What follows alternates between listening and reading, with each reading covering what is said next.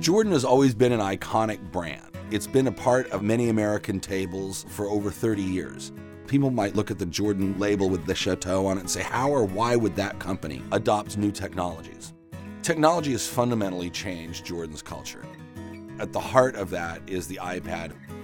Getting people to change how they think about their work and how they think about what they're really responsible for was probably one of the greater challenges in taking Jordan from a staid, stolid brand to being one of the thought leaders in the use of technology in the wine business.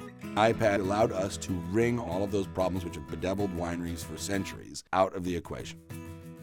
The viticulture philosophy that we have here at Jordan is more of precision agriculture. When we want to improve quality, when we want to bring the best to the table, you have to farm on a grapevine by grapevine basis. One of the apps that I use is called AgCode. And what AgCode has allowed us to do is track everything in the vineyard. Now what we're able to do is actually walk directly into the vineyard with the iPad in front of you with a 3D image of the vineyard. You can have pictures of the soil, you can have different pictures of the plants themselves, and you can be standing in the middle of the vineyard with live information. You can stop at your pickup, put it on the hood, and actually write a work order for the following day. Send that over to your vineyard manager. She can see that and she can organize a crew.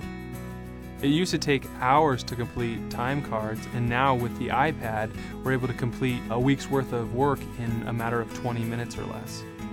The making of wine is in no small part related to the management of temperatures in all of the tanks and barrels. Now, in the old days, the winemaker would leave work at the end of the day and then he'd come back the next morning and hope nothing had really changed overnight. We adopted a new system a few years ago called TankNet. All of our production teams are connected such that if one tank goes outside of the allowed temperature envelope, they're instantly notified. And through an iPad, oftentimes they can effect a remedy. A Jordan salesperson goes on a sales call with three things a bottle of Jordan, a corkscrew, and an iPad. We use Keynote for a lot of our sales presentations. and helps us to tell our story to not only the wine buyer, but to a lot of the staff in the restaurants.